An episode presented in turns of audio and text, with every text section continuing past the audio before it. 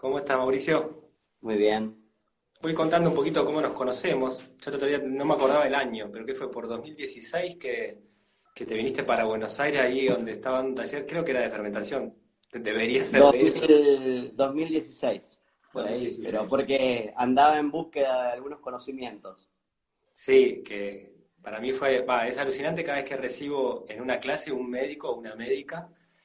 Eh, nada, queriendo aprender la alimentación de algo que vos contabas ahí que, no reciben en su formación, digamos, ¿no? O sea, que en la carrera de medicina prácticamente no, se ve nada de nutrición. ¿Es así?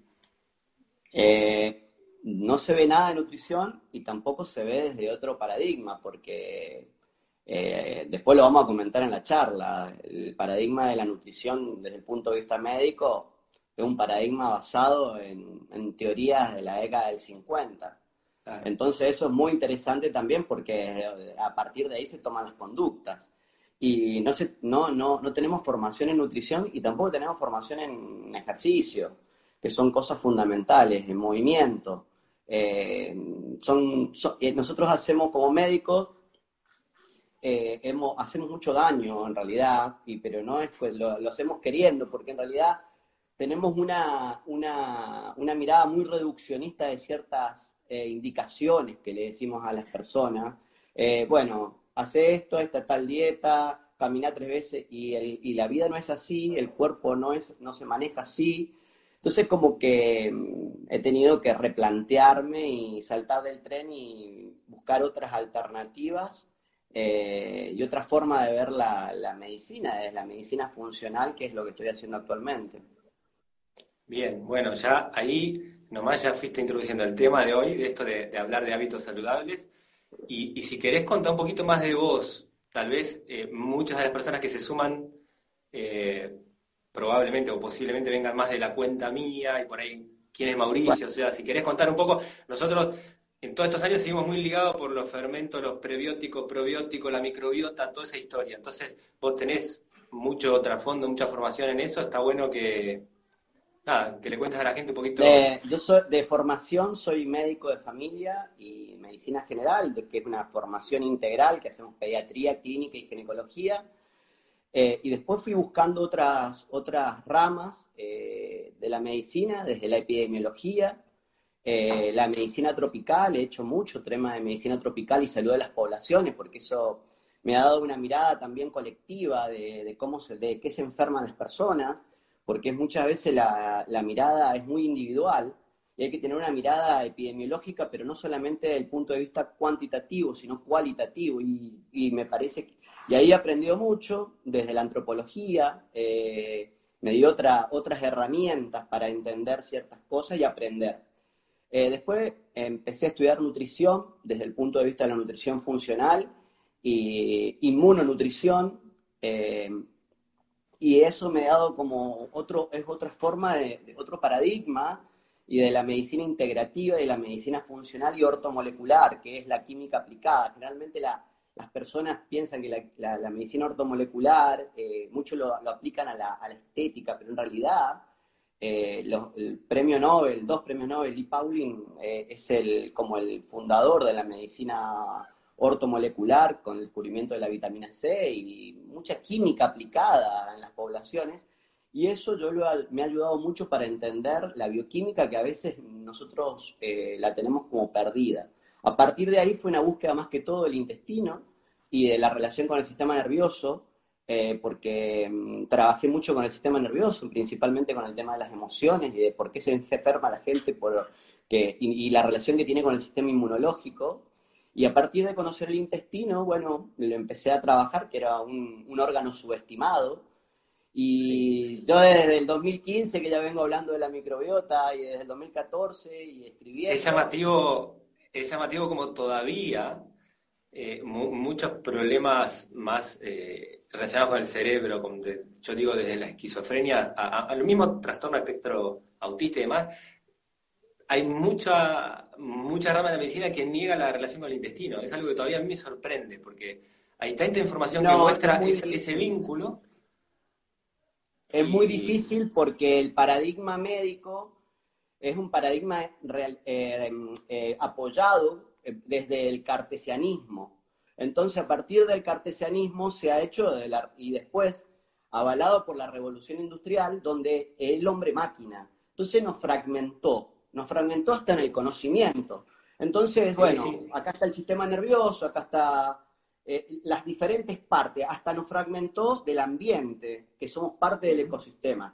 Y eso también, eh, y, desde nuestra alma, de nuestros sentimientos, y eso también, eh, obviamente, que rompió el paradigma de la forma de abordaje, no es un abordaje sistémico e integral y holístico. Y muchas veces cuando uno tiene que trabajar esto, tiene que desaprender muchísimas cosas, tener la capacidad de desaprender y de volver a aprender para, para entender que en realidad es un sistema, es sistémico y que el contexto nos moldea, nosotros también pertenecemos a un contexto, eh, y bueno, y esta relación con, el, con, la microbiota que yo siempre estudié, con, con los microbios que siempre, realidad es una, una, relación personal. De chico yo estuve mucho tiempo internado, vivía en hospitales, tuve casi, me parece que uno lo que hace también es por su, por su historia personal.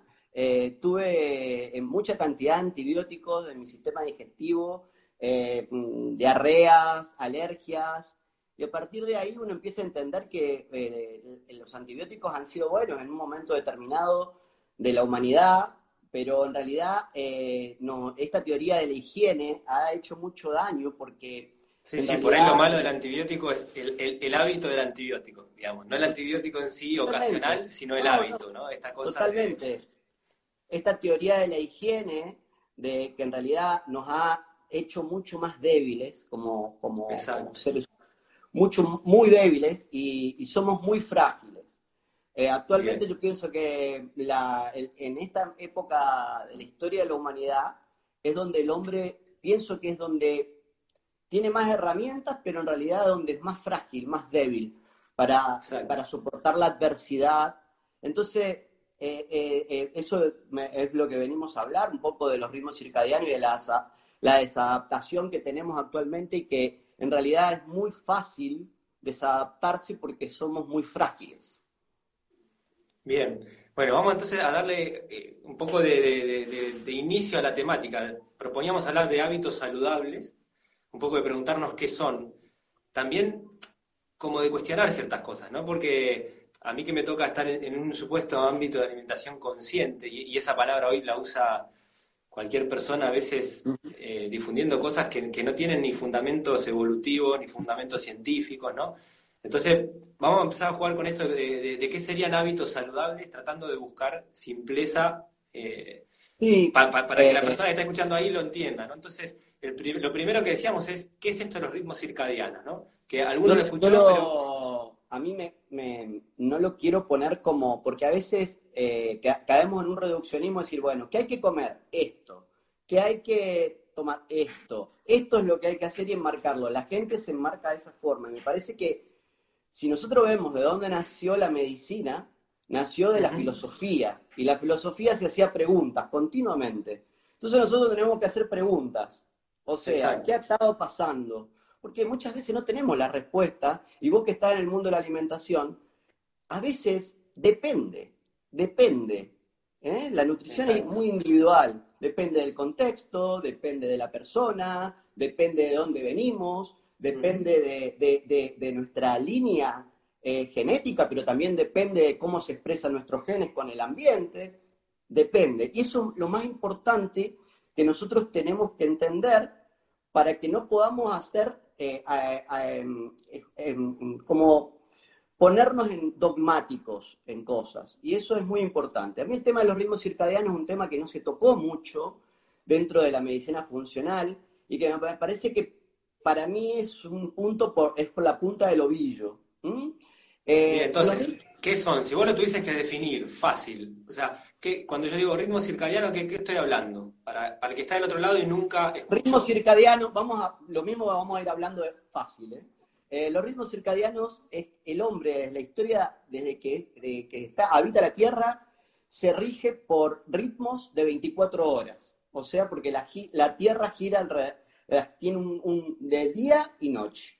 Ese ritmo, ese ritmo de día y noche eh, nos ha hecho eh, funcionar o nuestros, nuestras funciones de nuestros órganos dependen de ese ritmo. Y está dado por el ritmo del, día y de la noche, y principalmente de la luz y de la oscuridad. ¿Por qué es tan importante eso? Porque nosotros y, los, y los, todos los animales, las plantas, dependen de ese ritmo. Tenemos un ritmo circadiano, también están los ritmos de las estaciones, y cada órgano se ha descubierto eh, que, tiene, que tiene un ritmo. ¿Qué pasa cuando ese ritmo o ese equilibrio se pierde? ¿Por qué se puede perder? Porque el hombre, en realidad, siempre eh, estuvo en contacto con la luz del sol, porque el sol es fundamental para la vida. Gran parte de lo que ha sucedido en la humanidad, en las glaciaciones o en, los cambios mm, climáticos, ha sido porque ha disminuido la temperatura o porque el sol ha ha habido oscuridad, principalmente la, la penúltima glaciación, que es el, eh, el hace 74.000 años, que eso se fue en Sumatra, es donde se hace la gran inmigración, la gran inmigración o emigración, perdón, eh, que se va hacia África. Y eso se, se, produjo porque disminuyó la cantidad de sol, o sea, la, de la luminosidad, porque eh, erupcionó un volcán que se llama Toba. Ese, eso duró 10 años. Entonces hubo una gran inmigración en la cual eh, o se morían o se adaptaban y tenían que irse a otro lugar.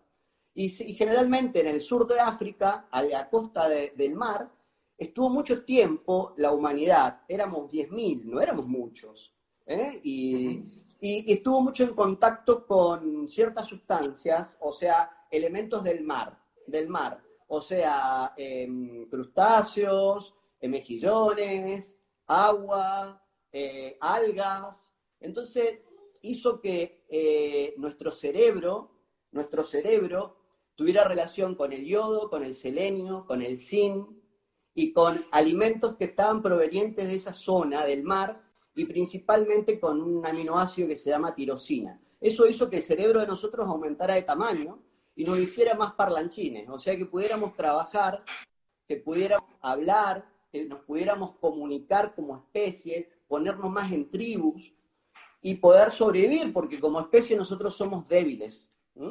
Somos débiles. ¿Y cuáles eh, serían las cosas que nos ajustan a esos ritmos o nos sacan de esos ritmos, digamos?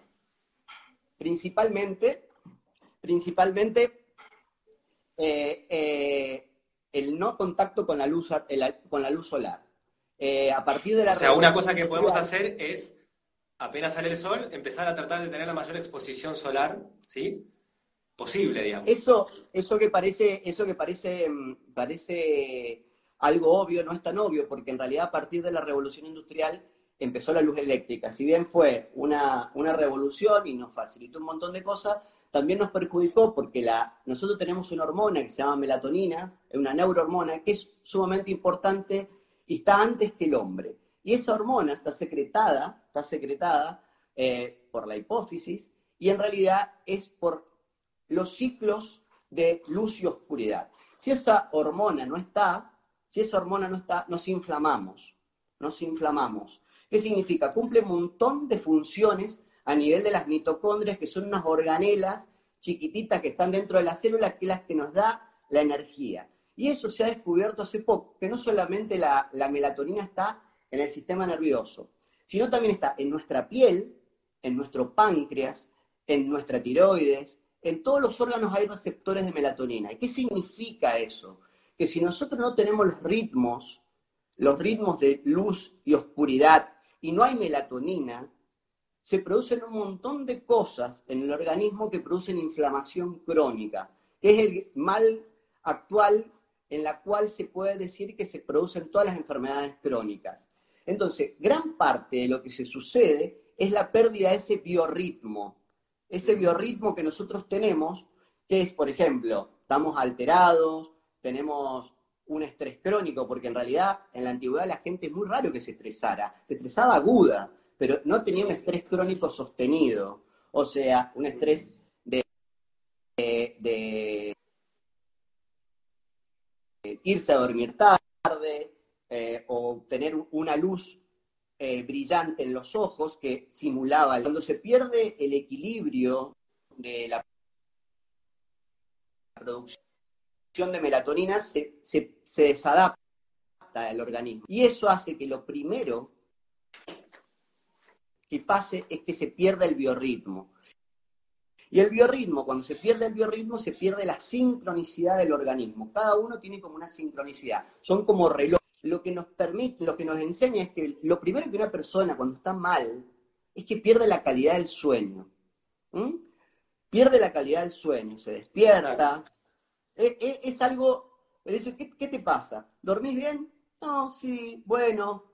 Entonces, lo primero que se pierde cuando se altera el ritmo circadiano es la calidad del sueño. Y la calidad del sueño es sumamente importante. ¿Por qué es importante? Porque el sueño eh, reparador, reparador, ¿qué significa reparador? Que tenemos un sueño que nos levantemos descansados. Y el sueño también es una cuestión construida, Alex, porque el, el hombre no dormía eh, ocho horas. Bueno, pero ahí entra otro factor que vos decías de la luz eléctrica, es que cuando viene la oscuridad, en vez de guardarnos, prendemos las luces, activamos celulares, tablet, pantalla, pantalla, y eso, eso también rompe los, los ritmos estos circadianos, digamos. Bueno, eh, la luz eléctrica, la luz eléctrica, la luz azul, es una luz muy, muy brillante, que tiene, se mide en luz, y el sol, y el sol es, eh, es fundamental, pero cuando en realidad nosotros tenemos que la melatonina se empieza a secretar principalmente a las 6 de la tarde, es lo regular. Y nuestro pico máximo es a la 1 de la, a la, una de la mañana, 1 pm. Posteriormente a la mañana disminuye la melatonina y se secreta el cortisol, que es una hormona que nos prepara para la lucha, porque en realidad era para cazar, para salir a buscar alimentos. Y la melatonina baja. Ese ciclo eh, es lo natural. Eso generalmente en una persona que es la mayoría, lo tiene desajustado. Entonces, la melatonina, la melatonina, el sueño reparador, lo que hace es producir un mecanismo que se llama de reciclaje. ¿Qué, qué hace el sueño reparador?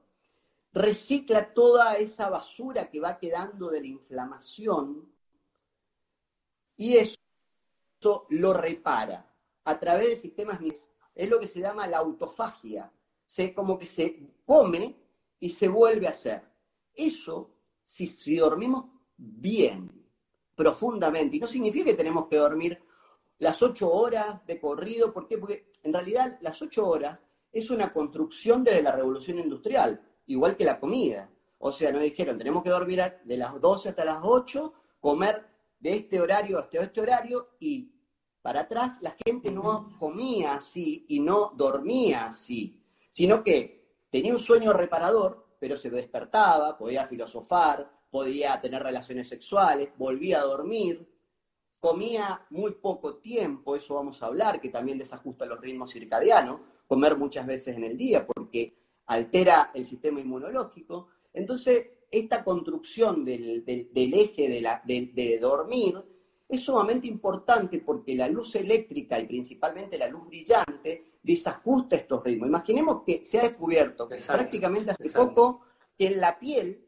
en la piel, tenemos receptores de melatonina. Entonces, una persona que está expuesta, que está expuesta a la luz eléctrica durante mucho tiempo, no se sabe si es de día, continuamente, se inflama y piensa el organismo que siempre es de día y no hay mecanismo de reciclaje. El mecanismo de reciclaje es un mecanismo que nosotros nos vamos como comiendo, pero es necesario. Y eso lo hace la melatonina, lo hace el sueño principalmente, lo hace el ayuno. por eso estamos más adaptados para, Esperar un toque. Entonces, para dejarle claro acá, ritmos circadianos. Si estamos viendo cosas que nos sacan de los ritmos y cosas que nos meten en ritmo. Para, para volver al ritmo, la luz. ¿sí? O sea, estar, vivir de día, dormir de noche y tratar de exponernos al sol. El sol tiene millones de, virtudes que las iremos viendo si nos da el tiempo, pero número uno, esta exposición nos, nos pone en sintonía rítmica. Que Por ejemplo, a la mañana, a la mañana ponernos principalmente otra cosa que es muy interesante, porque podemos hablar todo el tiempo de esto, pero en las frecuencias, las frecuencias del sol, de cuando se pone el sol, la frecuencia de cuando amanece y cuando eh, está el atardecer, tiene una frecuencia totalmente en la retina diferente a, las, a la del mediodía. Exacto, o sea, no salir con el de sol. Sino no, no, porque lo más importante es que podamos, lo más importante es que podamos ver el amanecer y el atardecer. Es un concepto sumamente básico, pero no es un tema. Cuando nosotros eh, podemos ver el amanecer, esa frecuencia que está en, en, melanopsina, se llaman los receptores que están detrás, no están en los conos y los bastones. Mandan señales de que es de día, de que es de día, y se activa todo un mecanismo que es muy interesante.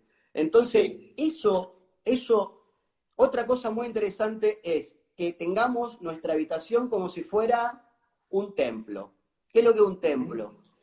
Eh, que no haya elementos electrónicos que podamos poner, por ejemplo, nadie está diciendo que tengamos que volver a la época del paleolítico, sino que podamos adaptar y que tengamos esos impulsos genéticos que nos han permitido llegar hasta como especie para poder adaptarnos a esta época mejor, para poder adaptarnos.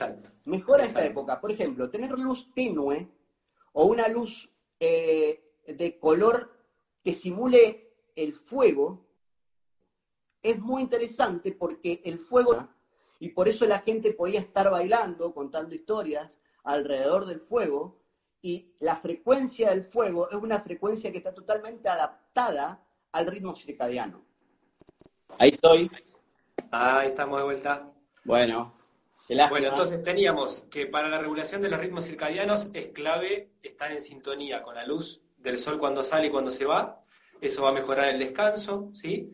Totalmente. Y otra de las cosas que afecta seriamente estos ritmos nuestros que vos en un momento lo ibas tocando y me gustaría entrar ahí, tiene que ver con estos hábitos de, alimentación, pero no, ahora no vamos a hablar todavía de qué comer y qué no comer, sino de la frecuencia de ingesta. Esta cosa que viene por recomendación de, de, las organizaciones mundiales de la salud de comer seis veces por día, ocho veces por día, que la persona está cada dos horas picando, que supuestamente era bueno, hoy ya está claramente demostrado que no fue nunca así en nuestra evolución y que genera diferentes o puede generar diferentes problemas metabólicos y sí o sí nos saca de estos ritmos circadianos. ¿Sí? O sea, ¿qué, tenés para contarnos ahí en relación a esto de, la relación de los ritmos circadianos y la cantidad de ingestas? Bueno, eso más allá de que estaba demostrado hace mucho, el problema es que em, la, la, industria y la evidencia científica que nos dan eh, se basaron en ciertos estudios que mm, pusieron eh, a partir de la década del 50, a partir de ahí nace todo una, una cuestión, el estudio de los siete países de Keynes, en el cual, un estudio muy mal hecho, en el cual empezaron a demonizar a las grasas. Las demonizaron y dijeron que la asociación que era la causa de todas las enfermedades cardiovasculares. A partir de ahí, el Departamento de Agricultura de Estados Unidos hizo la pirámide alimentaria basada en cereales, eh, en cereales y ultraprocesados prácticamente. Y, a partir de ahí se tomaron un montón de decisiones en las universidades. Y la industria, a partir de la realización de, de snack o de comida, eh, en realidad a todas las, universidades le planteó la idea de que teníamos que comer seis a ocho veces en el día. O sea, por algo viene esto, no es que eh, esto viene todo como que está diseñado eh, para que consumamos, principalmente. Nosotros como especie estamos más adaptados a la escasez que a la abundancia. Y eso es importante para todo, escasez de todo, no es solamente de alimentos de todo. ¿O no es así? Eh, sí, sí, sí, pasan todas las áreas. Todas las áreas. Cuanto más tenés, más problemas tenés también. Entonces, eh, el, ayuno, nosotros hicimos mecanismos de adaptación eh, por el cual nosotros tuvimos que emigrar y estar en, lugares donde había muchas alteraciones climáticas. Moríamos por una cuestión climática principalmente, no por una cuestión de que teníamos eh, una mortalidad, es que realmente si sobrevivíamos la primera, la mortalidad infantil era complicado, y los traumatismos, eh, eso, pero después si la gente se manejaba, la, la, mortalidad era bastante elevada. Eso es, interesante porque es una contradicción, porque si no dicen, no, la gente moría joven. No, bueno, había que sobrevivir a cierto, era peligroso. Entonces, eh, a partir de eso, em, nosotros nos adaptamos principalmente a, tener muy poca cantidad de hidratos de carbono, porque no, no tenemos un tomate todo el año y una naranja todo el año, como porque teníamos que adecuarnos a la escasez y teníamos que optimizar mucho el hidrato de carbono. El hidrato de carbono es lo que se transforma en glucosa, para que la gente que no, no maneja este léxico. Entonces vivíamos con mucha cantidad de proteínas, grasa, alimentos de mucho valor nutricional, y teníamos eso, pero teníamos que aprovecharlo y el cuerpo lo tenía que optimizar. Por eso, cuando se habla ahora de resistencia a la insulina, decía, ay, resistencia a la insulina, resistencia a la insulina, fue un beneficio para esa época. ¿Por qué? Porque ante pequeño estímulo, el, el hígado hacía lo que podía y trataba de meter glucosa como pudiera, o sea, y transformarla de diferentes elementos para optimizarlo. Entonces el cerebro, nuestro cerebro, no solamente se alimenta de hidrato de carbono, también se alimenta de grasa, de cuerpos cetónicos, de lactato, o sea que hizo mecanismos. Entonces todo esto que parece complejo nos permitió que a veces comiéramos y a veces que no comiéramos. Y eso, y eso eh, a veces teníamos ayunos, a veces eh, podíamos, y también adecuados, que en realidad también eso es re importante cuándo comer, porque generalmente eh, el, el, horario es sumamente importante también durante la historia de la humanidad.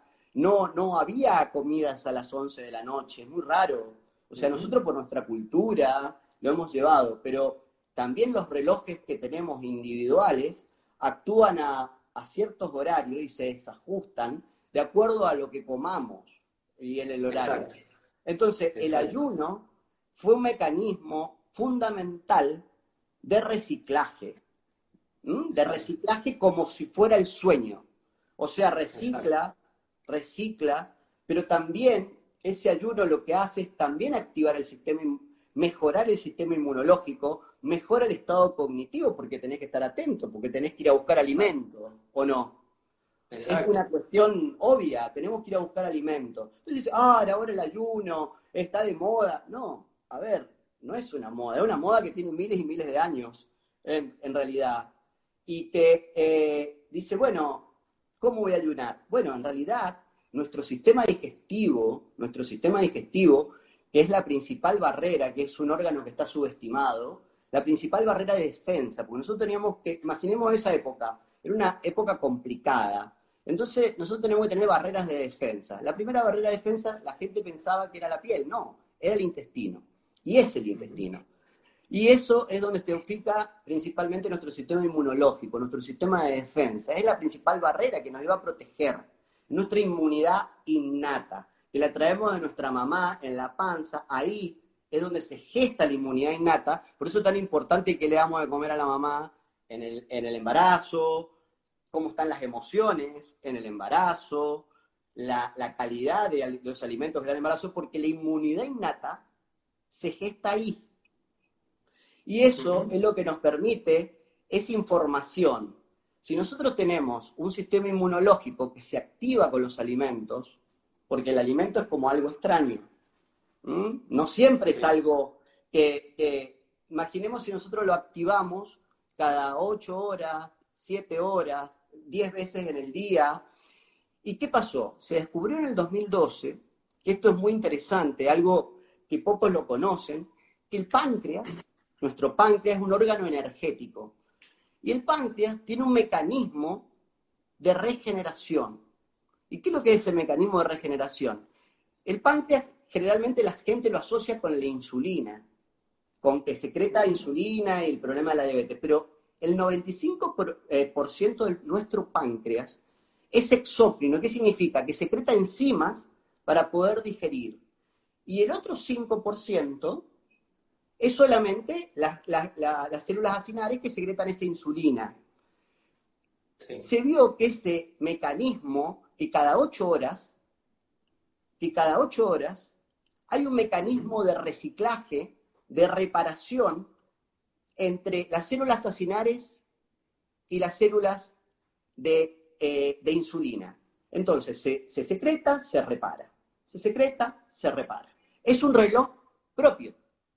Si nosotros le damos de comer cada dos horas, ese reloj se inhibe y no se repara.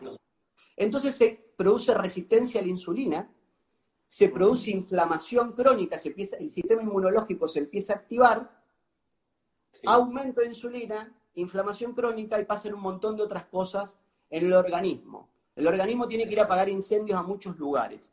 Eso a baja escala, en el tiempo, es un desajuste, porque esto no es que pasa de repente, se van desajustando. Es muy interesante este tema, de, eh, porque no solamente decir, bueno, voy a ayunar, sino que en realidad lo que se acorta es el tiempo, a lo mejor se come lo mismo. Claro, bueno, ahí, ahí, quería, ahí quería decir varias cosas. Entonces, número uno es esto de no necesitamos comer seis veces por día, ocho. Si, si hacemos bien las comidas, después veremos qué es hacer bien la comida, pero si hacemos comidas equilibradas, dos, tres, cuatro, exagerando, pero con dos, tres comidas una persona podría estar bien nutrida. Y acá entra otra cuestión, porque están preguntando cuáles son esos horarios, cuáles serían esa ingesta.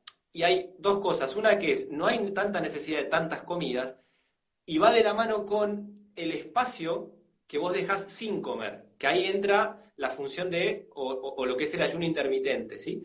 Porque, digamos, del ayuno que estamos hablando no es solo ayunar uno o dos días sin comer, sino que entra en este... En este... Claro, nosotros, nosotros podemos hacer estrategias eh, que en realidad no está, lo hacía, las personas lo han hecho inconscientemente. Siempre, son muy simples. Es, muy simple, ¿qué hicieron? Eh, porque todo esto tiene que ver como nos hemos eh, domesticado, digo yo. O sea, en realidad la gente, son cosas de decir, bueno, si nosotros cenamos más temprano y prolongamos el desayuno, que en realidad es una cuestión también construida, sí. el desayuno, y nuestra primera comida, rompemos el ayuno a las 12 del mediodía, a lo mejor a las 10 o a las 11, tenemos 16 horas en las cuales no hemos ingerido nada. Y eso es una muy buena estrategia.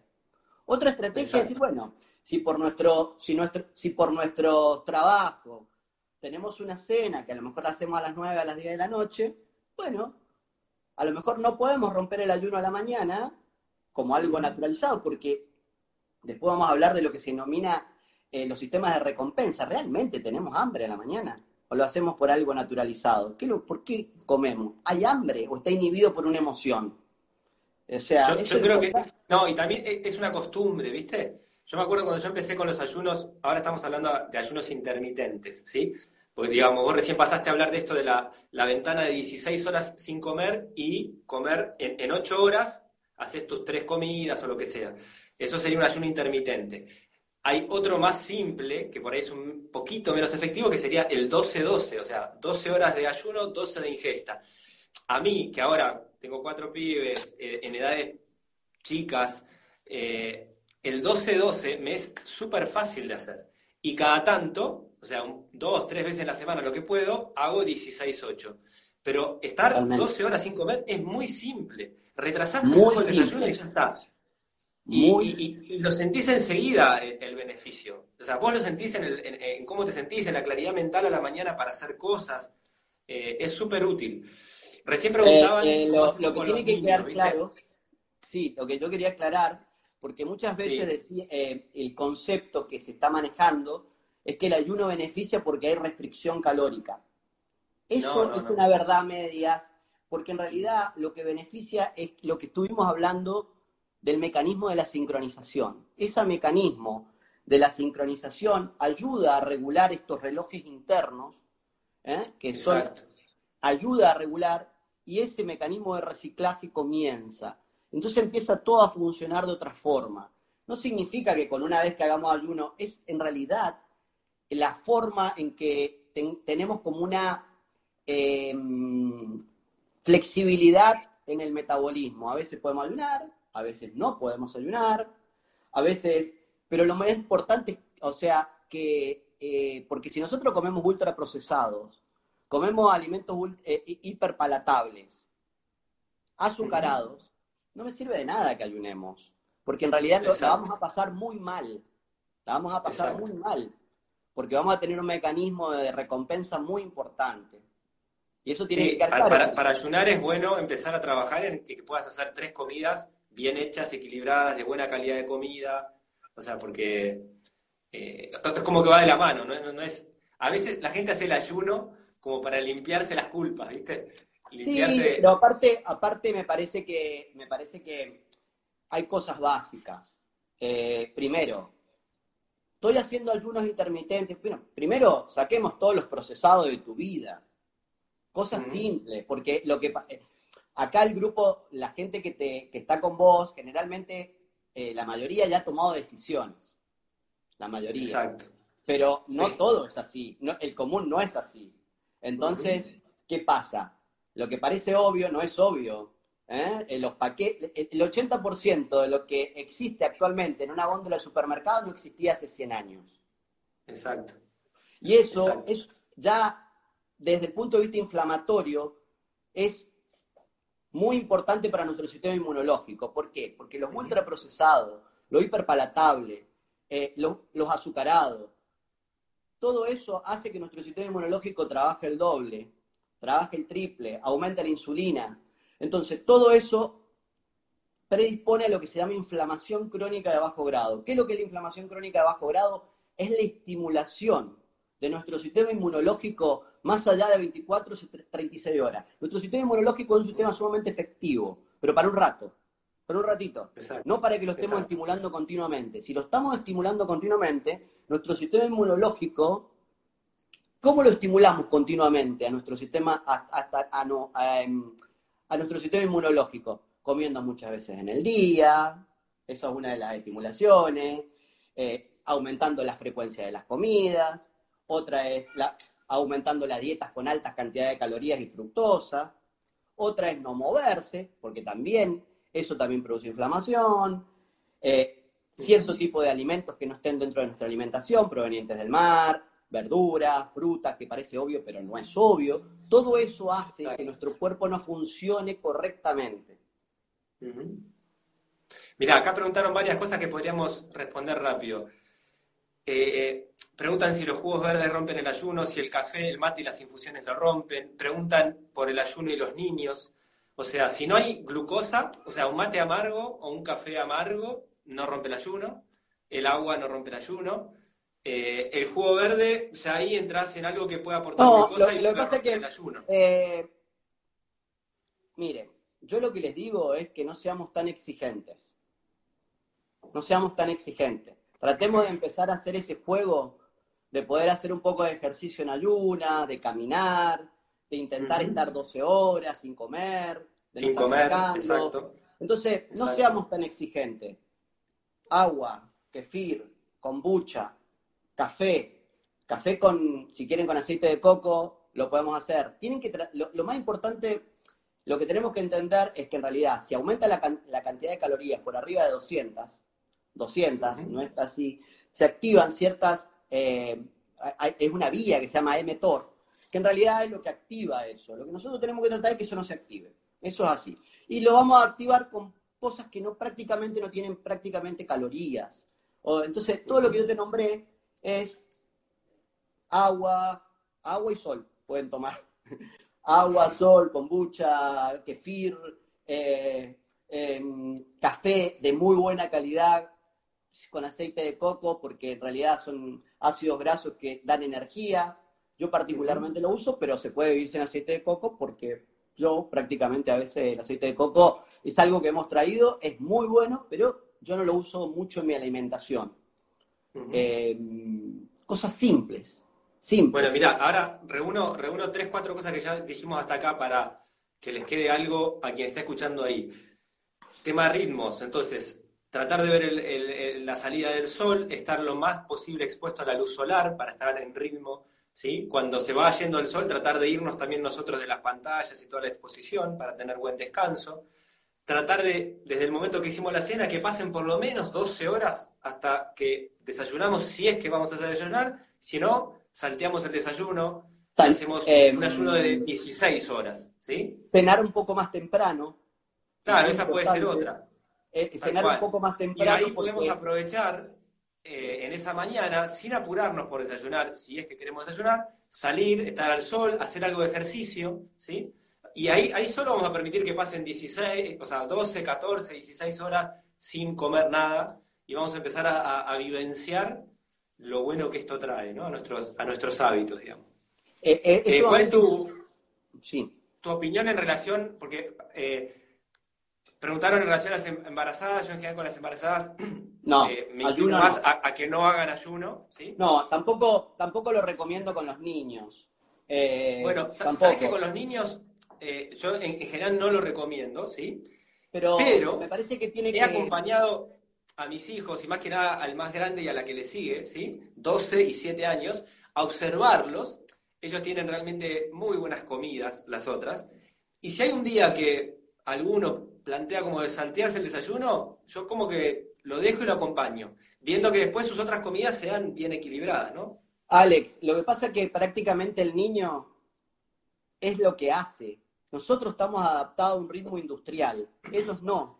Ellos comen cuando tienen hambre. Y eso es lo que nosotros tenemos que, lo que, tenemos que incorporar. Nosotros, ellos a lo mejor a la mañana no comen, comen a las 10, a las 11, a las 12, y es la realidad.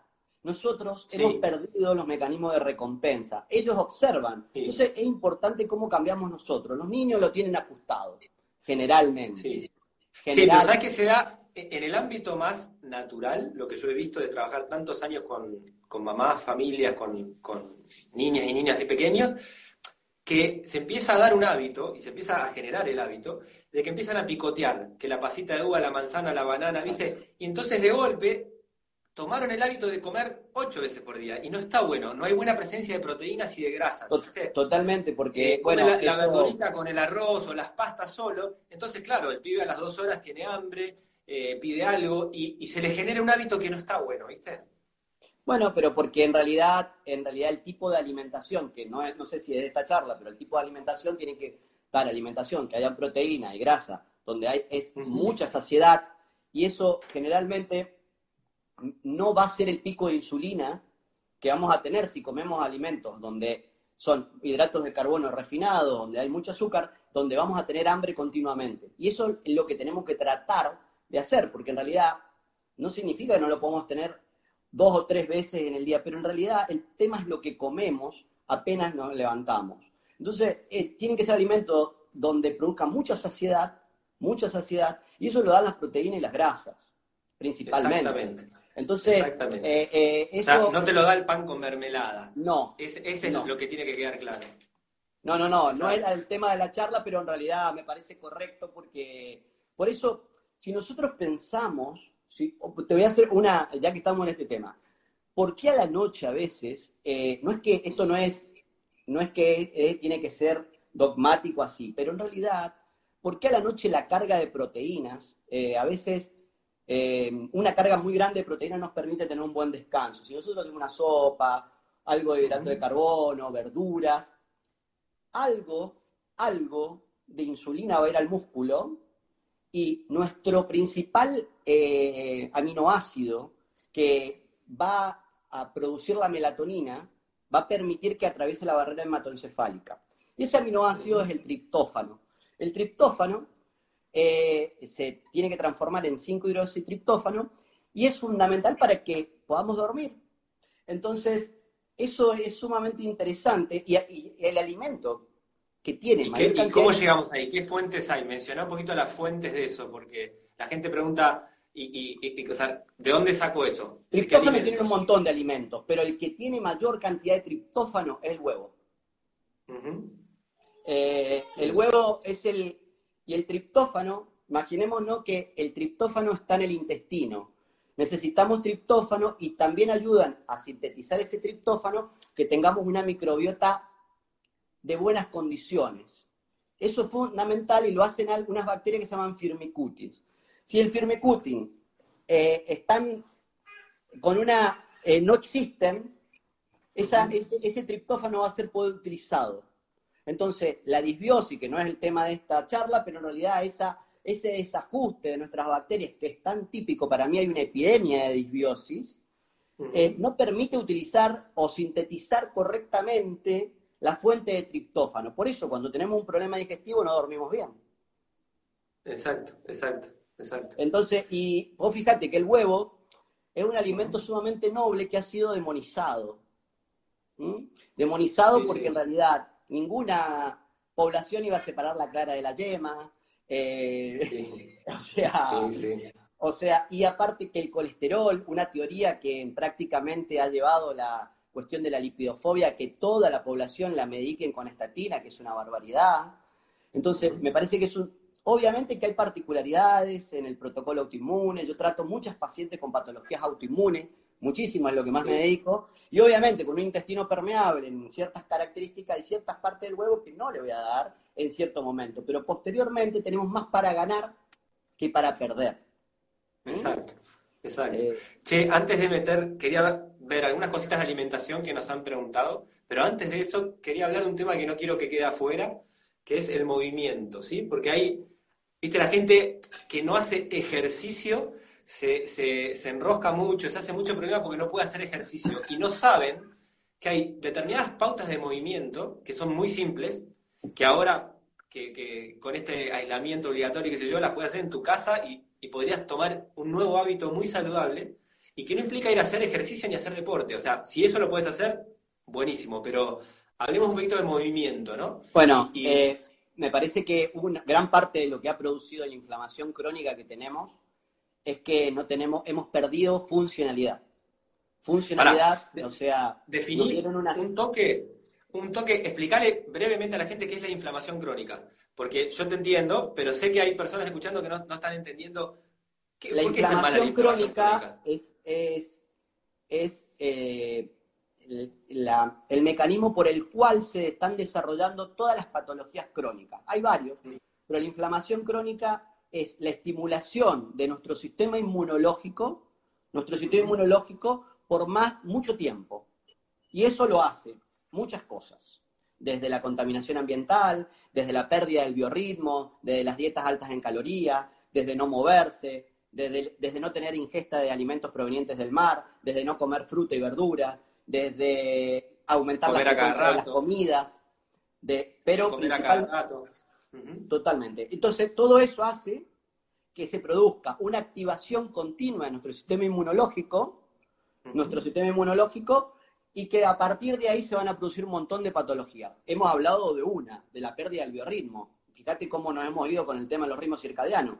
Y es algo tan frecuente, pero las personas empiezan por ahí. El estrés, la ansiedad, el miedo, todo eso lleva a que se pierda el biorritmo. Porque también estamos en, un, estamos en un contexto, yo digo que eh, no hay texto sin contexto. O sea, y eso, nuestra especie como, como, como humanos, eh, no ha modificado la, genética prácticamente nada, lo ha modificado 0,901. ¿Eso qué significa? Que nosotros lo que se ha modificado es el entorno. O sea, nuestro entorno se ha modificado. Y eso es sumamente importante porque a partir, eso significa que nuestro entorno y lo que hacemos puede estimular o no estimular ciertos genes que tengamos. Porque si no estamos predestinados a la herencia, y no es así. Nosotros, a través de los hábitos de alimentación, los ritmos circadianos, el movimiento, podemos mejorar nuestra genética, mejorar. Y eso es muy importante porque podemos bajar la inflamación crónica. Por ejemplo, si, si no hay inflamación crónica, no hay cáncer. El cáncer es el último eslabón de la inflamación crónica. ¿Y qué es lo que es el cáncer? Es una, una pérdida de la sincronicidad, del biorritmo, porque las células empiezan a crecer y que se llega a los orígenes, o sea, se llega a, esa, al agua donde nació todo, que es así descontrolada. Entonces, es un tema de decir, bueno, el cáncer es volver a los orígenes, es algo complejo, eh, porque perdimos el origen. Eh, acá están preguntando mucho de eh, qué es esto de los movimientos, cuáles movimientos. Entonces, expliquemos por ahí de los efectos, o sea, la vida sedentaria genera inflamación, ¿sí? Totalmente. Eh, entonces, pero no, no, para salir de eso no hay que salir a hacer ejercicio. O sea, se puede hacer deporte, ejercicio. se puede hacer ejercicio y en ayuna sería ideal moverse, caminar, pero lo que hemos perdido es la funcionalidad. Hay ciertos, hay ciertos, ciertos movimientos que son ancestrales. Son ancestrales. Y donde hay mucha funcionalidad.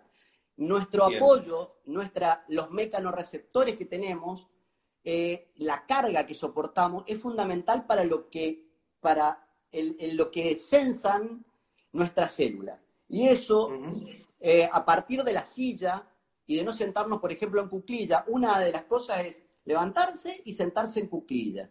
La cuclilla es un, un, movimiento ancestral, lo hacen los niños. Los niños, ¿cómo hacen caca los chicos? En cuclilla. Y nuestro intestino está adaptado para hacer caca en cuclilla, no en un inodoro. ¿Mm? No es que vayamos a, sentarnos ahora y decir, bueno, voy a hacer caca en una letrina. No estamos planteando. Lo que estamos planteando es que hemos perdido nuestra funcionalidad. ¿Eh? La gente se agachaba y se agachaba. Y esa agacharse solamente y, eh, produce en el intestino eh, una rectificación del colon. Y ese movimiento que parece simple, muchas personas no lo pueden hacer porque han perdido la funcionalidad.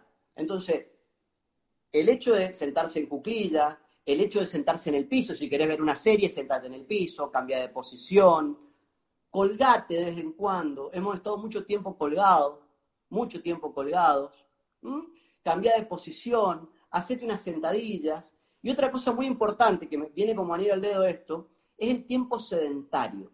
El tiempo sedentario, el tiempo sedentario es el mínimo tiempo por el cual el cuerpo puede estar sin hacer nada. Y eso se ha estudiado hace poco, que es 45 a una hora. ¿Qué pasa cuando hay 45 minutos sin movernos? Nuestro cuerpo empieza a generar resistencia a la insulina. Entonces, ¿por qué? Porque el músculo, insulina, depende de la insulina, pero el movimiento no.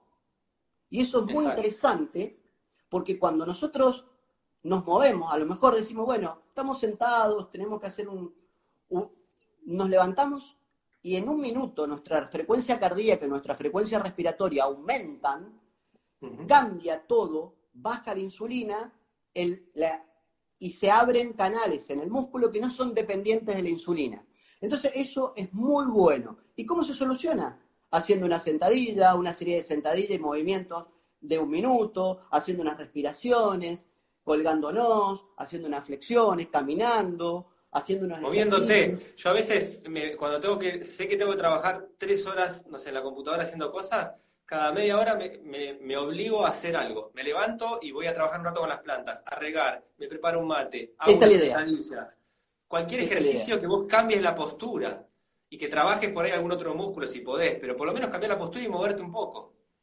O sea, para mí lo principal es que eh, empecemos a, sentarnos en el piso, a tratar de ver si podemos andar descalzos en la casa, tierra, tierra, electrones, electrones en nuestro cuerpo de la tierra. La gente no toca el piso con los pies descalzos.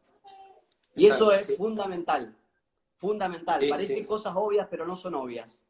Por eso, entonces, lo que tenemos que hacer es romper las, las horas quietas, el sedentarismo, o sea, tiempo sedentario. buscar cosas, o sea, eso es tanto o más importante a veces que hacer deportes o ejercicio, que están buenísimos, que trabajan otras cosas. ¿De qué me sirve estar haciendo tres veces por semana ir al gimnasio una hora si voy a estar 15 horas sentados? Exacto. 15 horas sentados donde los mecanorreceptores de la pelvis comprimen un montón de cosas en el glúteo, se, suceden un montón de cosas, entonces, otra cosa es estar parado tratar de poder a ver si podemos hacer las cosas paradas. O sea, poner, eh, es un cambio de paradigma importante. Empezar a decir, bueno, voy a tener mi trabajo parado, poner mi computadora parada, ¿por qué tengo que estar sentado? Tal cual. ¿O no? Exacto. Sí, sí, sí. Son pequeñas estrategias que a veces, eh, nada, puedes subir y bajar una silla diez veces, o subir una escalera y bajarla, cualquier cosa de esas, que te estén permanentemente rompiendo el estar quietos. Después, el tiempo sedentario este tema del trabajo, acordémonos que siempre hemos hecho, generalmente, nuestros movimientos han sido asimétricos. Asimétricos. Hemos cargado cosas, hemos llevado cosas, eh, las mujeres han llevado a los chicos, y dependiendo cómo vayan esas cargas, es lo que va a censar nuestras células. Entonces, es muy importante cómo pisamos, muchas veces cómo nos sentamos, cómo apoyamos. Fijémonos, una persona que pueda ir al gimnasio todo el tiempo y tener un estado físico interesante, si nosotros se, pone acostado sin almohada, va a parecer todo el tiempo contracturada. ¿Por qué? Porque ha perdido esa incomodidad y esa de los músculos del cuello, no lo tiene. Está desadaptado a eso.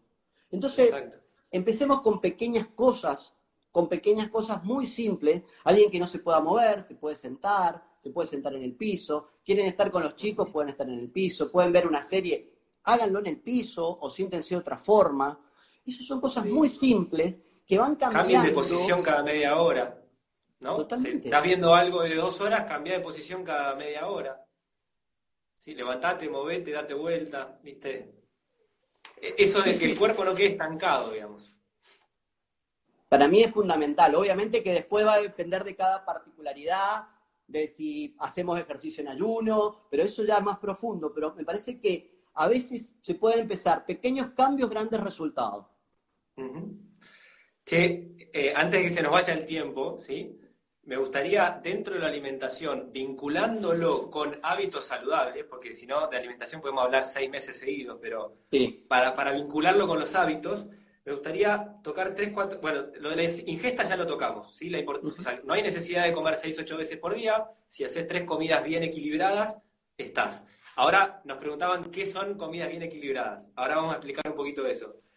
Ahí, Hablemos un poquito de qué es la dieta basada en plantas, viste que yo te decía que la gente se cree que es una dieta vegana y yo como alimento de origen animal, no, lo que pasa mi dieta sigue siendo basada en plantas, ¿sí? Em, eh, va a depender también, va a depender y después para, para, el cierre de los pre y probióticos, un cachito de eso, pero más que nada la pregunta que me tiran siempre y cuando empezamos a hablar decían qué es el SIBO, qué es el SIBO, qué es el SIBO, qué es la disbiosis. Dale. Entonces, vamos a tratar de tocar un poquito de esas tres cosas. Lo de dieta basada en plantas, ¿sí? ¿Qué, implica para vos una dieta basada en plantas, digamos?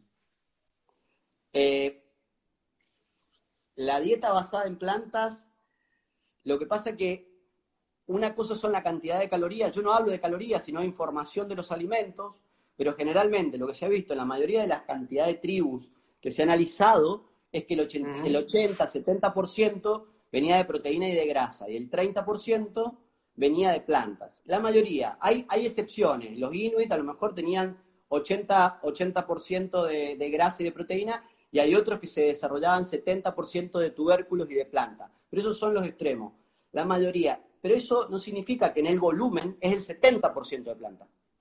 Exacto. Y eso es muy importante porque es el 70%, pero la energía, el, el, el 80% viene de otras cosas. ¿Por qué? Porque tenemos que ver que es mucho más eficiente eso no significa la cantidad del valor nutricional, minerales que tienen las plantas, que son fundamentales, fibra, pero energía es mucho más eficiente la grasa eh, y la proteína. Entonces, eso, eso tiene que quedar claro, porque si no, o sea, el volumen es el 70%, pero la energía tiene que haber, eh, y eso es lo que se ha visto en la mayoría de la historia en la mayoría de los estudios de muchas cantidades de tribu en todo el mundo. Hay excepciones, porque Exacto.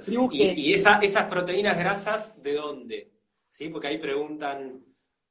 O sea... Principalmente, principal, la grasa es algo que tiene que estar, grasa saturada, yo soy un defensor de las grasas saturadas, eh, de las grasas saturadas, pescado, pollo, o sea, de carne, obviamente, después podemos discutir de dónde, la procedencia y la sustentabilidad.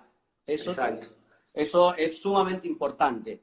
Exacto. Em, em, la, carne, la carne de vaca, obviamente que tiene que ser de pastura y tiene que tener una buena procedencia. Yo soy un defensor. Es más, mis publicaciones, vengo, debo ser con vos, lo primero que hemos estado dando caldo de hueso hace del 2015, 14, que estamos dando eh, como reparador del intestino pero también es sumamente importante entender que en ciertos, es, como todo, no es blanco-negro. Yo hay personas que no, se, no le daría nunca carne roja, o sea, carne de mamífero. ¿Por qué? Porque tienen enfermedades autoinmunes, porque el ácido neuramínico que tiene la carne produce un mecanismo de inflamación. Y generalmente esto, lo que voy a decir, es basado en la experiencia, no en la evidencia. En mi experiencia he visto que generalmente eh, yo soy dopaminérgico, una persona que busca, me parece que vos también, así que necesitamos la búsqueda, y otras personas que son apaciguados, tranquilos, necesitan más proteína, necesitan más proteína. Nosotros necesitamos proteína, pero no tanta.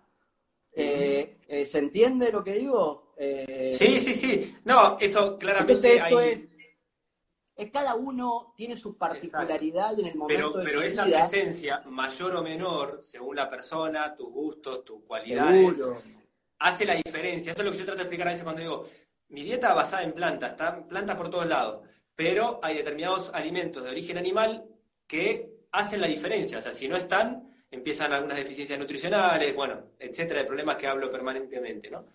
Eh, la, principal, la, principal, la principal deficiencia nutricional está la batería. La principal deficiencia nutricional está en ciertos nutrientes que son principalmente el magnesio es la principal deficiencia nutricional. Y el magnesio lo tenemos en, la, en los vegetales. El segundo es el omega 3, que necesitamos porque nuestro cerebro está hecho de grasa. El tercero es el zinc. El cuarto es el selenio y el quinto es la vitamina D. Entonces, si nosotros entendemos esto, eh, que ¿cuál es la principal carencia? Es el magnesio. Principal porque los suelos han cambiado, los suelos han cambiado, hay problemas de absorción, hay una disbiosis generalizada, la gente come muy pocos vegetales. Entonces, el magnesio, junto con el potasio, es fundamental para relajar y hace más de 300 funciones en el organismo el magnesio. Entonces, eh, una dieta basada en plantas es fundamental, pero hay que ver quién la tolera, en qué momento, cómo, por qué, porque no todo el mundo puede procesar porque estamos en un contexto hostil en este momento, no es lo mismo que antes. Entonces, algunas personas dicen, bueno, van a comer vegetales, no pueden. No pueden porque no lo... Entonces, en otro momento sí, pero es una carencia. El omega 3 es una carencia porque venimos del mar, necesitamos grasa de ese tipo de característica, disminuye la inflamación. Cuando, cuando decís omega 3, cuando decís omega 3 estás hablando del omega 3 de cadena larga de, la fuente de los pescados, digamos. Totalmente, de los pescados. Generalmente nosotros, eh, a veces que hay tanta inflamación que necesitamos suplementar, tienen que ser de buena procedencia, pero no necesitamos poner del salmón. Necesitamos, en la Argentina hay pescado de muy buena, por ejemplo, la sardina. La sardina del mar argentino, mientras más pequeño mejor. Eh, poner siempre una buena, una muy buena dosis de selenio. ¿Por qué? Porque el selenio inhibe el mercurio, o sea, lo, anula, y eso es muy interesante. Entonces, el selenio puente de, es un antioxidante muy importante, igual que el zinc. Entonces, a ver, si nosotros empezamos a entender estas cosas, no es, te voy a dar zinc, no, es alimentos, alimentos de buenas... No, tenemos que fijarnos en los alimentos y no perder las características, decir, tiene zinc, tiene esto, no, no, no, no yo no estoy de acuerdo con eso, exacto, sino entender la característica que la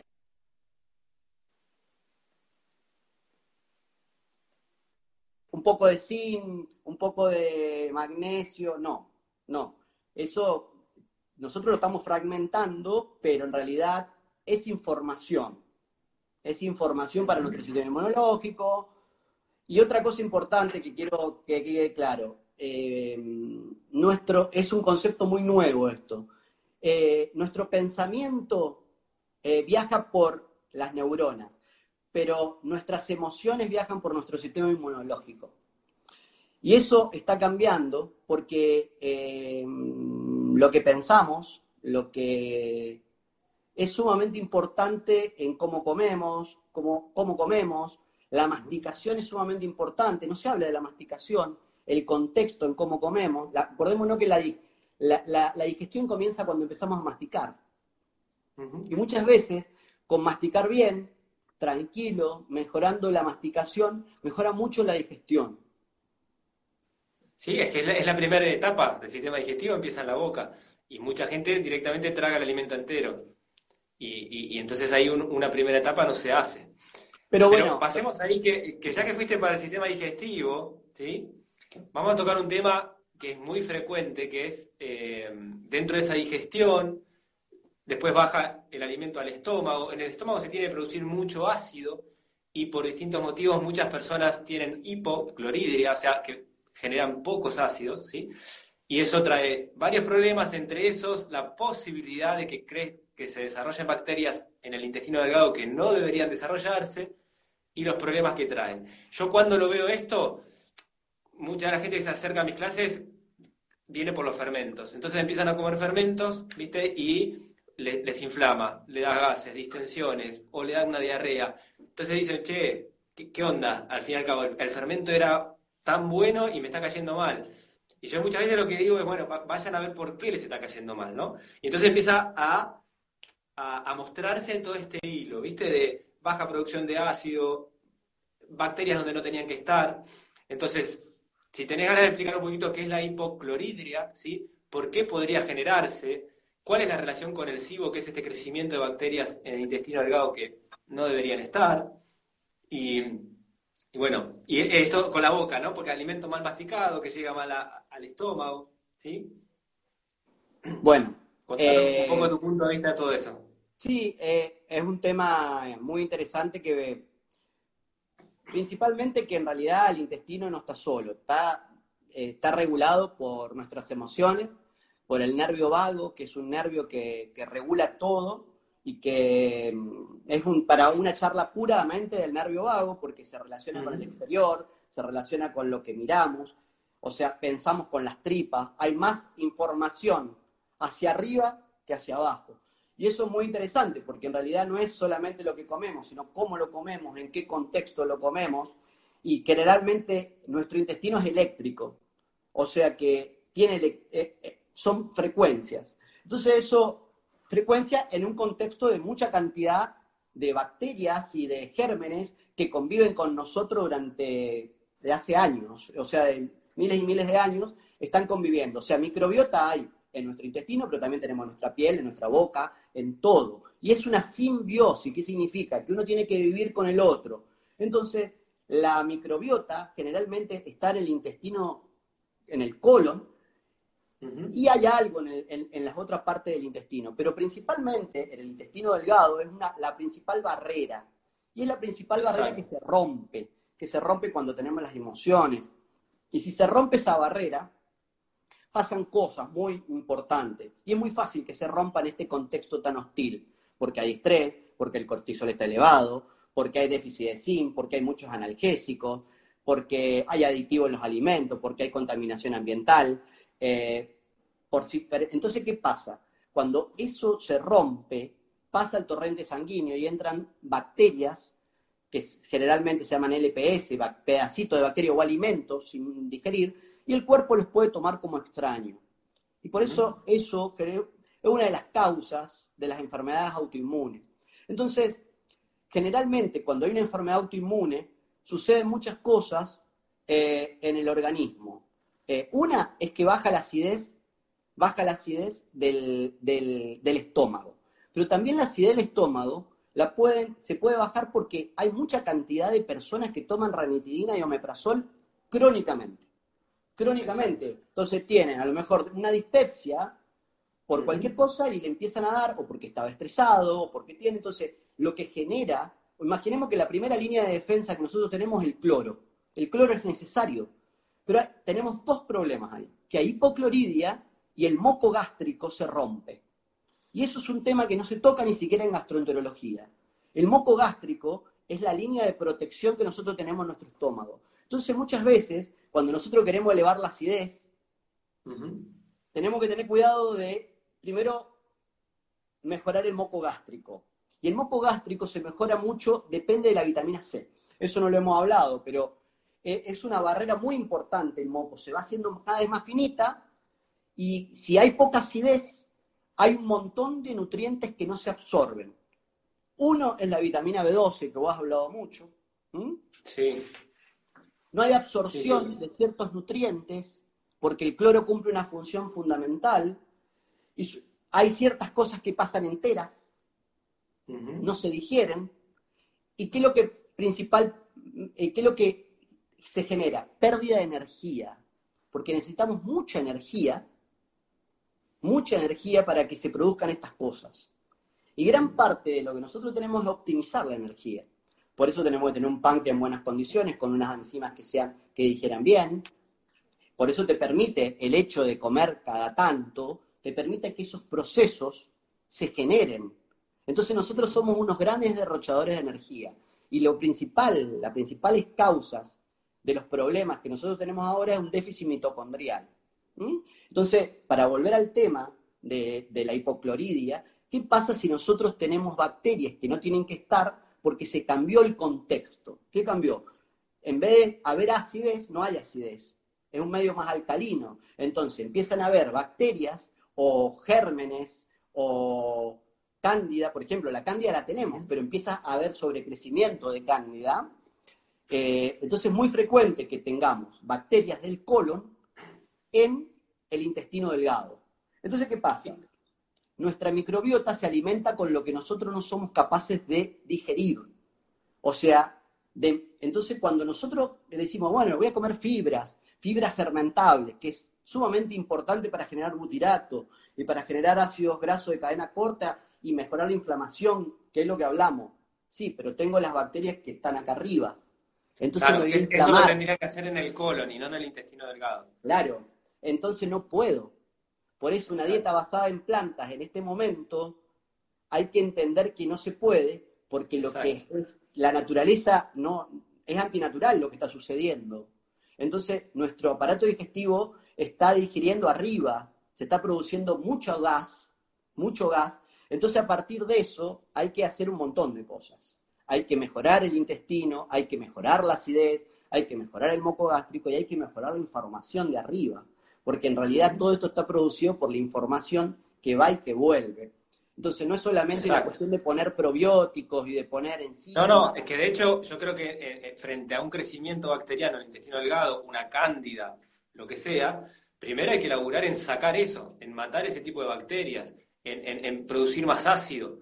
Y recién después de eso, incorporar los probióticos a través de los alimentos fermentados o, lo que sea. Por eso es sumamente importante porque yo para mí, vos sos un innovador porque lo has pensado, pero dentro de la medicina estas cosas no se piensan. No se piensan. Los sí, no, no, no. Los tiempos. de, hecho, no, eh, no hay mucha gente que haga los estudios para detectar este tipo de bacterias. Como que es, un tema.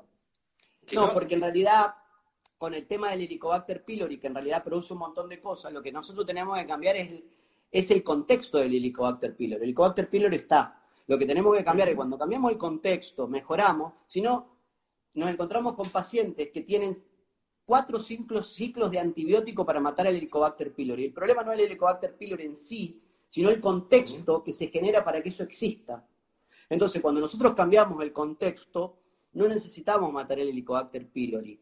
Entonces, eh, el hecho de poner fermentos, que son fabulosos, el hecho de poner prebióticos, que son fabulosos, tienen que ser en el momento en el cual el paciente esté preparado y que esté la barrera reparada y el intestino y el estómago reparado. Entonces me parece que, y va a depender también de cómo esté su sistema nervioso, de sus emociones, eh, de cómo esté su sistema, eh, el sistema linfático, que no hemos hablado, es un tema que no se habla en medicina, ni siquiera en medicina funcional, y el hígado también, ¿eh? es un tema que, que tienen que estar bien. Sí, acá están preguntando cómo se tratan, cómo se matan esas bacterias. Primero lo que digo hay, que, hay, que hacer un diagnóstico. hay que hacer un diagnóstico y ver que eso está instalado. Sí, te hacemos un test de expiración, eh, va a depender de varias cosas, eh, y va a depender de la clínica, y no es solamente, me parece que esta charla es como una charla general y y que nos van a, vamos a tener un montón de preguntas. Y la idea es que nos vayamos con preguntas. Nos vayamos con muchas preguntas porque en realidad estamos rompiendo paradigmas. Después eh, podemos profundizar en algún tema específico, en algún otro vivo. Claro, porque hemos tocado muchos temas que podemos terminar en cualquier lado, cada uno lo podemos ir profundizando. ¿Sabes qué? Una cosita que está bueno aclarar, porque esto me lo preguntan mil veces. En cuanto empezamos a hablar del ácido de la hipocloridria, o sea, de por qué una persona produce poco ácido y que eso no está bien, que eso es anormal, la gente me dice, no, pero yo tengo acidez o reflujo ácido, ¿sí? Y no, no es que, tiene mucho ácido, al contrario, yo le trato de explicar que por baja producción de ácido en el estómago tiene ese reflujo, ¿viste? Entonces, si querés brevemente explicar un poquito eso para que entiendan por qué la acidez y que no es que está produciendo mucho ácido, sino al contrario, que la, la baja producción de ácidos en el estómago le produce el reflujo. ¿Sí? Si querés contar un poco eso. Totalmente. El ácido, en realidad, eh, lo que pasa es que la medicina ha tratado con el omeprazol, el inhibidor de la bomba de protones, y generalmente, vos fíjate que el ácido también permite que se absorba el calcio. Entonces, nosotros tenemos un problema grave, porque generalmente las personas que tienen, eh, que tienen hipocloridia y le están dando inhibidores de la bomba de protones en cantidad, generalmente tenemos un problema en la absorción del calcio eh, y no le tenemos que dar calcio, porque tampoco absorben el magnesio, los déficits, hay un déficit de vitamina D, entonces el triplete entre vitamina K, vitamina D y magnesio no está.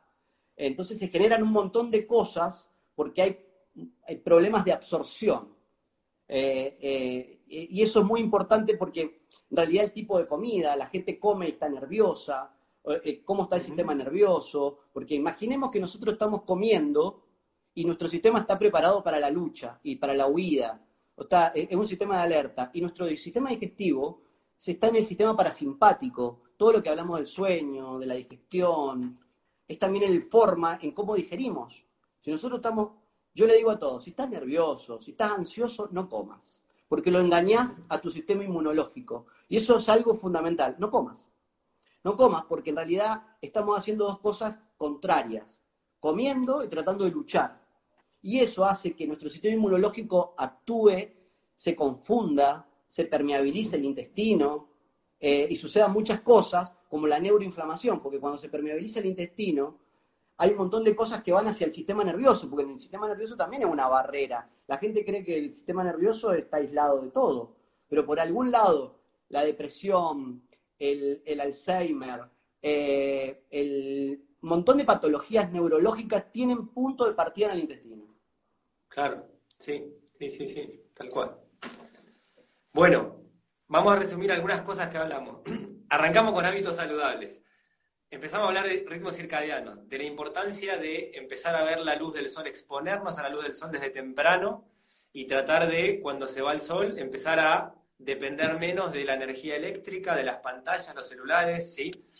Hablamos de los... Podemos poner un foco, algo interesante es poner un foco rojo en la pieza, es, muy interesante. aproximar la luz a lo que sería la luz del fuego. O sea, totalmente. una luz amarilla anaranjada. Sí, sí, sí, sí, totalmente. No tratar de tener... Hablamos de las ingestas, de la calidad de ingestas, o sea, que venimos de este patrón que nos tratan de meter la cabeza de 6 a 8 comidas por día, que no tiene ningún sentido. Hablamos de dos, tres comidas bien hechas, la importancia del ayuno, del ayuno de 12-12 o de 16-8, de lo fácil que es hacerlo, porque tampoco es del movimiento, que más que nada lo que estábamos tratando de mostrar es un poco esto de romper lo, la vida sedentaria. El tiempo sedentario. El tiempo sedentario. Y bueno, después ya entramos en algunas cosas de alimentación, que ahí podríamos hablar mucho tiempo. Eh, es para otra charla. Pero bueno, nada. Si, querés, nos podemos dejar un rato para responder las preguntas que vengan acá, que son muy variadas. Si se puede, eh, y si da. pero podemos. Claro, de, problemas digestivos y problemas autoinmunes apareció, preguntaron de todo. Bueno, sí, eso es lo que eh, más hago, pero bueno, es para una charla puntual sobre eso. Podemos, claro, agarrar una charla sola, pero si hay alguna pregunta que quieran hacer ahora, eh, nada, tratamos de, responder. Bueno, una que preguntaron era carne sí, carne no.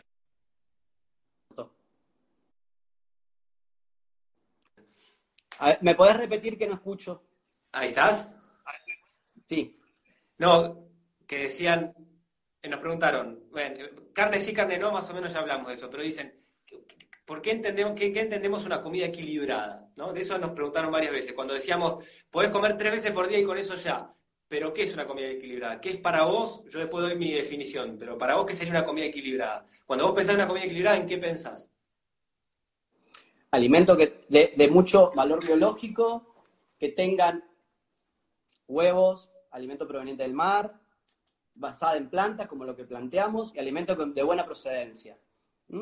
Grasas, grasas y cereales. Todo depende cómo digiramos, porque en realidad yo, por ejemplo, me, tratan mal ciertos cereales, otros no, eh, porque no estoy adaptado. Entonces, eh, ¿qué es lo que es equilibrio ahí? No, no, no, no puedo, eh, depende de cada persona, pero hay ciertos alimentos que a mí me siento muy bien. Yo con la leche no me siento bien, los lácteos me hacen muy mal, me generan mucha alergia y he estado en contacto con los lácteos y la verdad que la he pasado mal. En otras personas que están adaptadas, que son los nórdicos, las personas así, están sumamente adaptadas por ciertas cuestiones ambientales, entonces para ellos un lácteo de buena procedencia a lo mejor no va a ser un problema. Las legumbres, eh, o sea, quiero que entendamos que, que, lo que, a ver, lo que no tiene que haber son alimentos procesados, hiperpalatables, envasados y donde aumente la insulina, azucarados y alimentos basados en mucha cantidad de hidratos de carbono refinado. Después lo otro va a depender mucho de cada lugar, de cada estación y de cada lugar donde estemos, porque tenemos que adaptarnos también a los ritmos y a las estaciones y a los lugares. Yo sabes que uso mucho un concepto que trato de, comunicar, de pienso mi comida a partir de la fuente proteica y grasa, porque lo, lo, otro, digamos, el mundo de las verduras está siempre presente, ¿sí? Yo como verdura cruda, fermentada, cocida, de todo tipo. Entonces, para pensarme, poner tres comidas equilibradas, lo primero que pienso es cuál va a ser esa fuente proteica grasa ahí presente. A veces son dos o tres, ¿no? Pero digo, armo la comida a partir de eso. Si elijo comer pollo o si elijo comer, no sé, frutos secos, paltas, o sea, el, foco primero es ese y armo alrededor de eso con verdura cruda y demás. Entonces ahí vos ya te aseguras esa fuente proteica grasa que va a generar la saciedad y tantas otras cosas que está detrás de, de la buena proteína y buena grasa, y lo vegetal está siempre presente. Totalmente. Yo estoy de acuerdo, estoy muy de acuerdo, pero esa fuente que vos planteás, yo siempre digo, tienen que ser flexibles. ¿Es lo mismo estar en el sur de la Argentina que en el litoral? No. Entonces, la fuente de grasa y la fuente de proteína tiene que ser adecuada al lugar. Yo soy un defensor del lugar. ¿Qué alimentos tenemos en nuestro lugar? Porque nos vamos a, y a la estación, a, la estación del Totalmente. año. Totalmente, y, eso tiene que ver también con nuestros ritmos. O sea, nos empezamos a adaptar a las temperaturas y eso, ahí vamos donde vamos a empezar el sincronismo con el lugar donde estamos. Y de eso sí, yo solo me doy cuenta de, observarme que en el otoño-invierno, donde vivo, hace frío, o sea, hay heladas fuertes, y, son las épocas del año, otoño-invierno, donde como más guiso, más sopa, más alimento de origen animal. ¿sí? Más alimento de origen animal, otoño-invierno. Primavera-verano, mucho más ensalada, jugo, verdura cruda, ensalada. menos de origen animal. Es como una, adaptación climática seguro? que ya me sale sin pensarla, ¿viste? O sea, ya funciona naturalmente. Pero es que eso, por eso uno cuando plantea la flexibilidad metabólica en, las personas, decir, bueno, vamos a hacer cetosis o vamos a hacer una dieta local, ¿cuándo? Bueno, si la querés hacer, la podemos hacer cuando entre el invierno, en este momento, y después podés salir, porque en realidad es lo más cercano a lo que ocurría. Hacía frío, teníamos alimentos de mayor valor, o sea, de mucha, de mucha grasas, proteínas, y a lo mejor lo otro era lo como planteas vos. Y de eso se trata, de ir acompañando a la gente a que pueda entender que va variando las cosas. No hay cosas empaquetadas, decir, bueno, esto es así. Sino que tenemos que ser flexibles y entender. Eh, la alimentación no es un concepto Em, estático, es individual. Y también se genera colectivamente. Es individual, la nutrición no es una cuestión eh, eh, con normas y protocolos. Bueno, nada, a partir de, de, los comentarios que vengan, las preguntas, podemos después más adelante planificar otro. ¿Sí? ¿Te parece? Seguro. Eh, me parece que ha sido un... hemos andado por muchos lugares. Sí, sí, sí, sí fue, fue, lindo, fuimos como tocando por ahí a veces poco tiempo, pero muchos temas y después podemos profundizar un poco más en aquellos que, que, despierten interés. Acá dice B12 se suplementa, sí o no. Y en vegano sí. O sea, seguro. Si lo querés hacer bien, tiene que ser suplementado. En una persona que tiene hipocloridia hay que medirla y yo la suplemento y generalmente sublingual. Eso es sumamente importante porque no se absorbe. Exacto, Entonces, eh, es, importante también cómo, cuánto. O sea, Tal cual. Eh, mm, no sé, hay, debe haber montones de preguntas, ahora lo estoy viendo, pero... Millones, sí, sí, sí, sí. Pero bueno, nada, después las podemos recopilar y pensar otro vivo con, nada, respondiendo esas preguntas o desarrollando algún tema que, surja mucho. ¿Te parece sí, sí, eh, veo SIBO, veo microbiota, veo eso, que eso Exacto. lo hemos sí, por arriba, pero es un mundo que podemos estar hablando solamente de eso. Dale. Bueno, Mauricio, te agradezco un montón estar ahí, ¿sí? Bueno, espero que le haya servido.